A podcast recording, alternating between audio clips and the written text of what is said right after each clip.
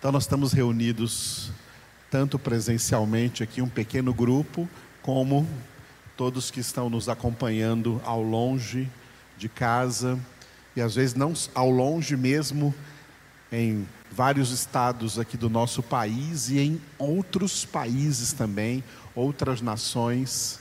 Nós mandamos para todos um abraço, a paz do Senhor, e que nesse tempo em que todos estão na expectativa de receberem aí as vacinas contra o SARS-CoV-19, contra esse, esse coronavírus, estamos orando para que essas vacinas cheguem a todos e todos sejam imunizados desta enfermidade, em nome de Jesus.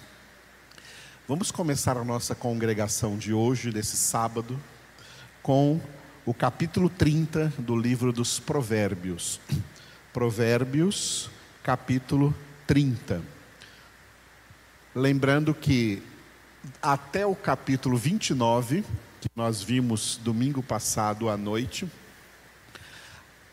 até o capítulo 29, aliás, foi de manhã, não à noite, porque à noite foi o boletim. Foram provérbios de Salomão. Agora, os dois últimos capítulos de Provérbios, que nós veremos hoje, o 30, e amanhã, pela graça do Senhor, o 31, são de outros dois autores. O capítulo 30 é de um homem chamado Agur e o capítulo 31 de um homem chamado Lemuel, o mesmo nome do filhinho do Tiago e da Gláucia, daqui que eles tiraram o nome bíblico para o Lemuel, Lemuel, autor do último capítulo dos Provérbios. Hoje, então, Provérbios de Agur, capítulo 30.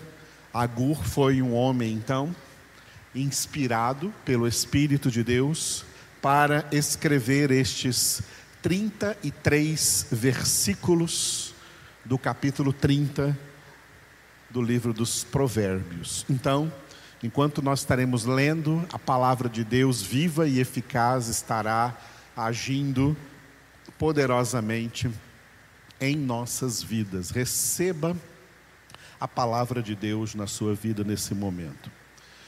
Vamos ler juntos. Palavras de Agur, filho de Jaque de Massá. Disse o homem: Fatiguei-me, ó Deus, fatiguei-me, ó Deus, e estou exausto, porque sou demasiadamente estúpido para ser homem. Não tenho inteligência de homem, não aprendi a sabedoria, nem tenho o conhecimento do santo. Quem subiu ao céu e desceu?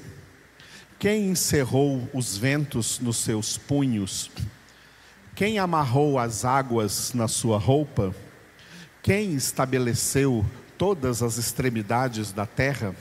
Qual é o seu nome?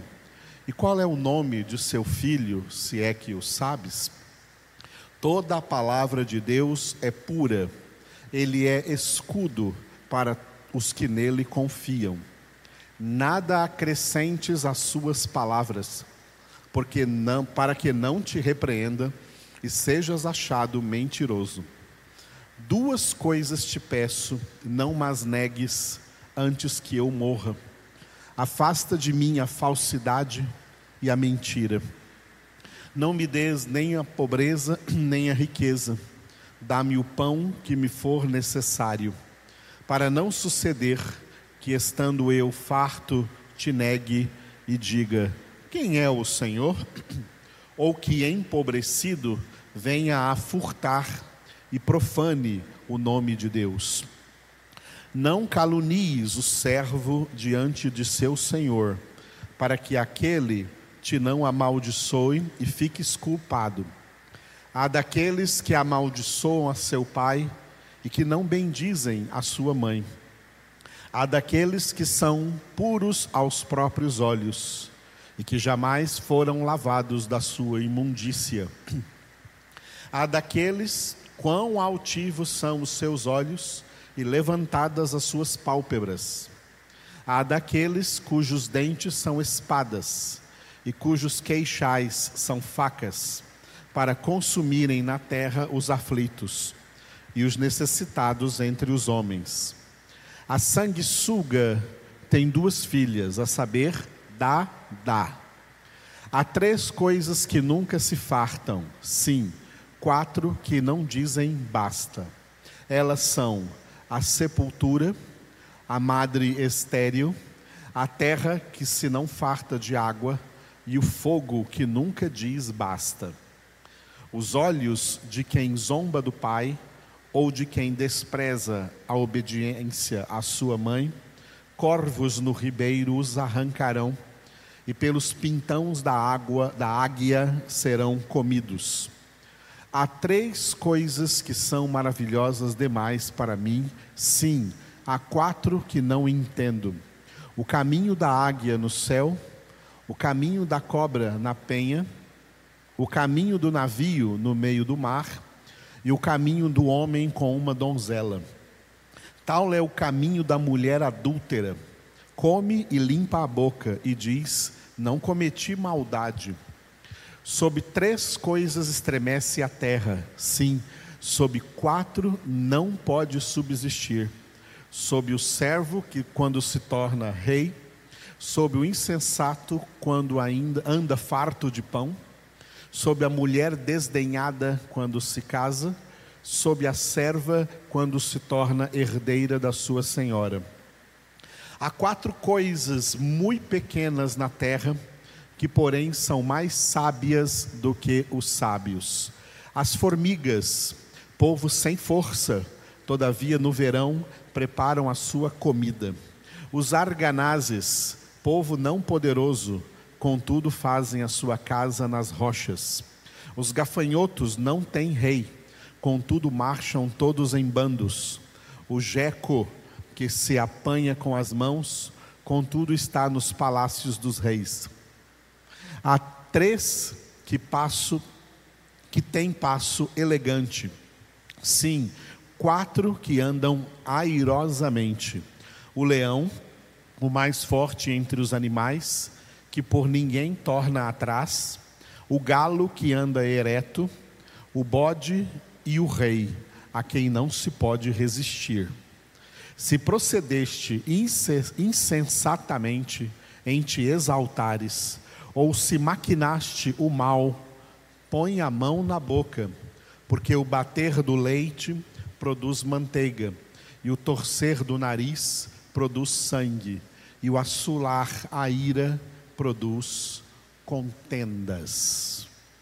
Louvado seja o Senhor por essas palavras que ele inspirou a este personagem bíblico chamado Agur, que só aparece aqui como autor deste capítulo, autor humano, mas o autor divino é o Espírito Santo de Deus. São palavras inspiradas por Deus.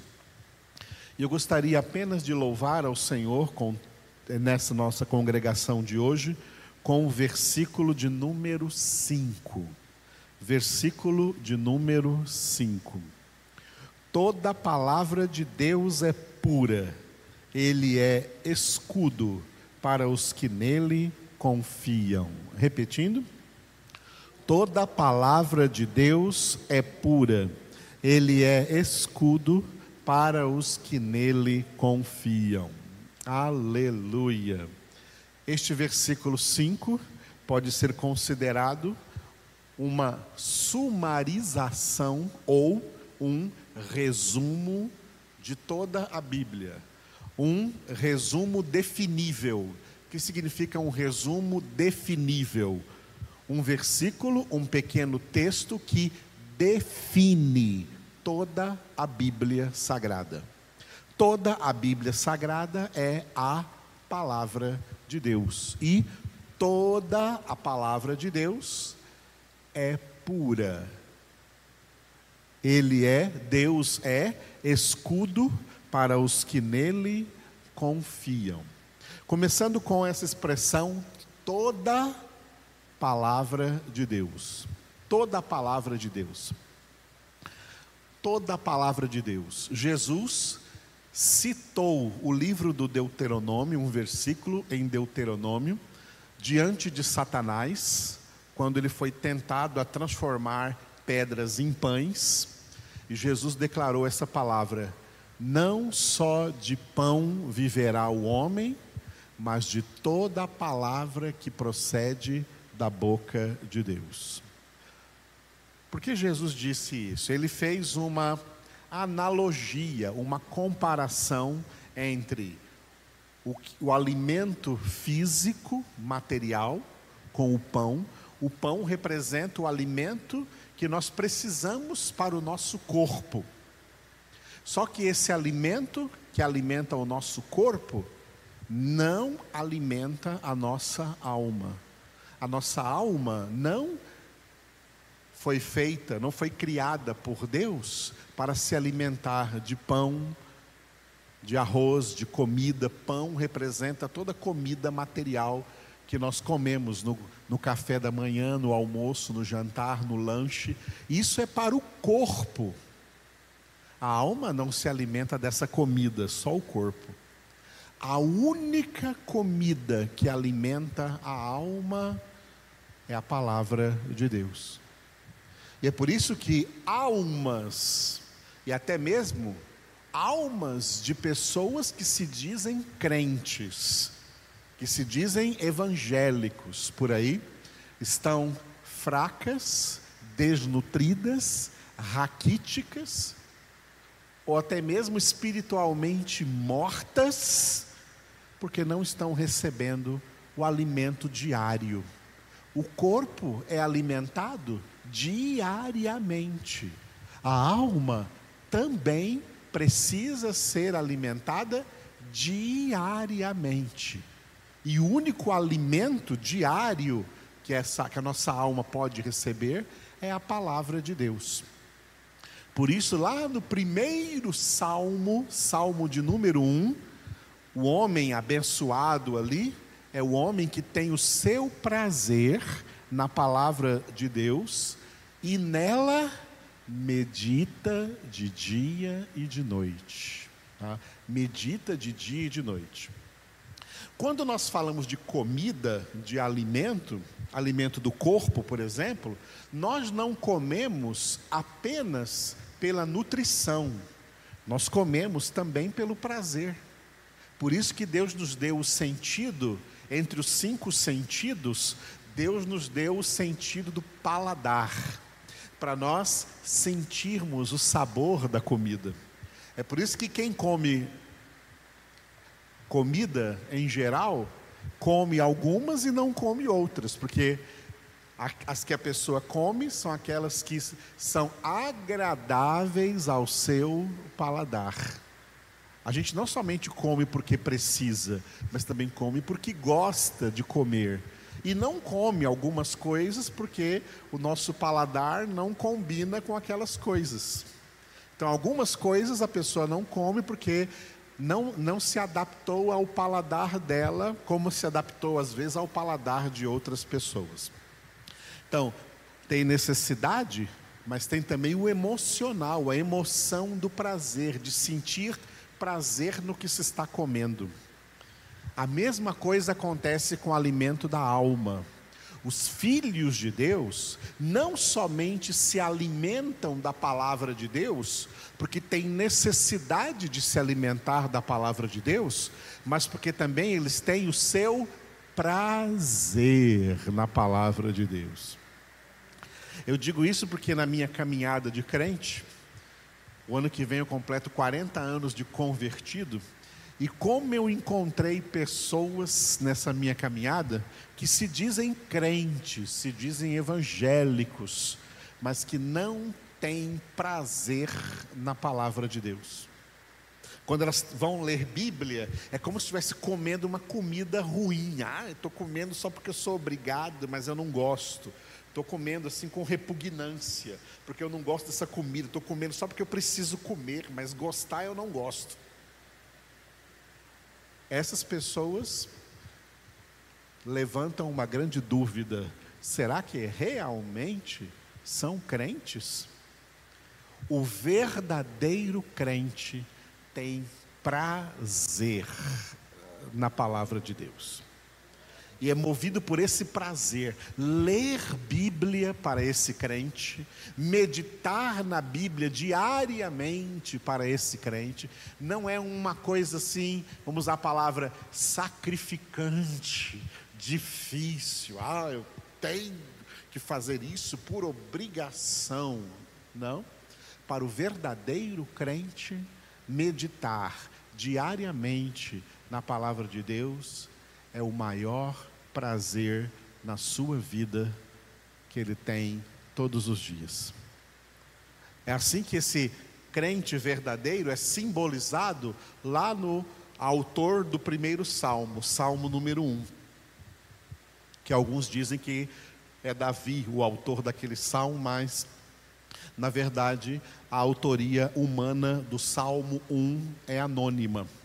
Então não sabemos de fato se era Davi ou outra pessoa, mas era alguém que tinha o seu prazer na palavra de Deus e quando se alimentava diariamente da palavra, lendo a palavra, meditando na palavra, tinha nisso o seu maior prazer. Filhos de Deus têm prazer na palavra de Deus. Quem não é filho de Deus tem o contrário, tem desprazer, tem aversão, não gosta da palavra de Deus, se irrita, chega até a se irritar com a palavra de Deus, acha a palavra de Deus ruim, chata, difícil, cansativa, pedante, acha a palavra de Deus muito pesada e quer sair por aí atrás de coisas mais leves e fica por aí alimentando a alma com porcarias e não com a verdadeira nutrição espiritual que só a palavra de Deus pode trazer.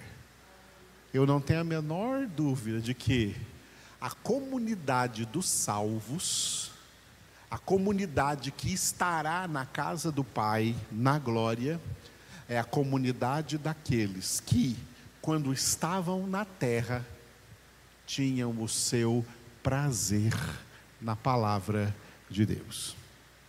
Porque entenderam que a palavra de Deus é pura e que Deus, representado pela própria palavra, a própria palavra traz a essência de Deus, esse Deus é escudo para os que nele confiam.